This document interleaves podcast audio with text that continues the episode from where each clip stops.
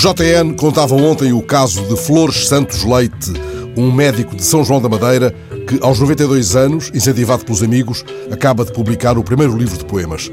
Flores Santos Leite tem uma paixão antiga pela literatura. A casa onde vive está forrada de livros até ao teto. As gavetas guardam poemas que ele foi escrevendo todos os dias, desde adolescente. Cultor de um saber enciclopédico, os poemas diários são as suas anotações sobre o mundo filtrado por crivos antigos. Não usa telemóvel nem sequer computador. Nas poucas palavras que confiou à jornalista Catarina Silva, do JN, reclama para si a pertença ao que define como minoria sobrevivente. Aos 92 anos, todos os dias dá consultas, depois de acordar muito cedo, de escrever o poema do dia e de fazer uma caminhada de 5 km.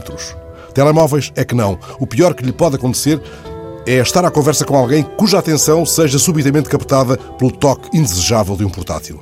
Mas imagino Flores Santos Leite, que tantas vezes foi de burro visitar doentes nas aldeias mais remotas do Conselho, conversando animadamente com Isabel Marosso, a pastora cujos poemas, reunidos em pétalas de vida, são escritos em telemóvel enquanto segue o rebanho pelas faldas da Serra d'Arga.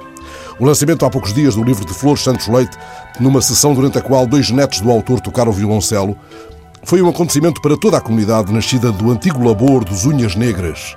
Os conterrâneos do velho clínico confiaram-lhe, entretanto, uma incumbência especial. Flores Santos Leite será o comissário das comemorações dos 35 anos da elevação de São João da Madeira à cidade, já no próximo 16 de maio.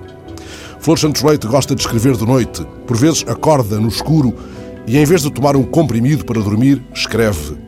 Há da função cumprir também um desígnio terapêutico. Com frequência, este colecionador de livros e de bengalas defende a tese de que todo médico é poeta e todo poeta é médico, pois muitas vezes, diz ele, a poesia cura as tristezas, as mágoas das pessoas. Escreve em qualquer lugar, do mesmo modo que chegou a dar consultas em garagens e em espigueiros. E qualquer lugar pode, de facto, acolher, se não o ato médico, todo o ato poético. Vale sublinhar este ponto no preciso momento em que São João da Madeira se abre a mais uma edição do festival Poesia à Mesa, que este ano homenageia Garrett, Sidónio Muralha, Adília Lopes, Carlos T., Onde Jaqui, Ana Paula Inácio. Como sempre, a poesia vai andar à solta, em tabernas, autocarros, restaurantes. Este ano entra também, sem taxa moderadora, no centro de saúde. Que a alguém ocorra, entretanto, nessa antecâmara de dores avulsas, folhear em voz alta Penas da Minha Pena, de lá retirando um poema mais poderoso do que qualquer sedativo.